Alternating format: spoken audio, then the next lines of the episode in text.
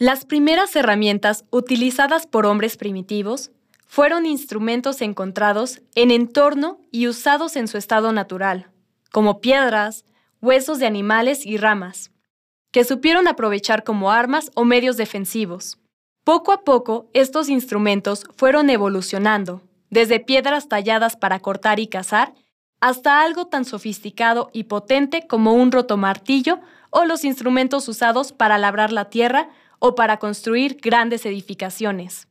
Eliseo Diego nos dice, estas son todas las herramientas de este mundo. Las herramientas todas que el hombre hizo para afianzarse bien en este mundo.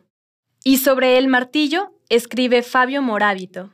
Es la herramienta más fácil y la más profunda.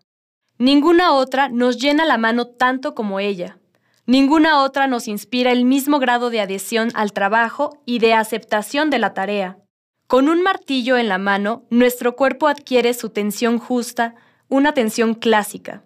Toda estatua debería tener un martillo visible o invisible, como un segundo corazón o un contrapeso que diera la gravedad de vida a los miembros del cuerpo. Con esto concluye esta guía. Gracias por visitar el modo. Esperamos que hayas disfrutado tu recorrido y no dejes de seguir nuestras redes sociales para que conozcas nuestros eventos y próximas exposiciones. Búscanos en Twitter, Facebook e Instagram como arroba Museo Modo.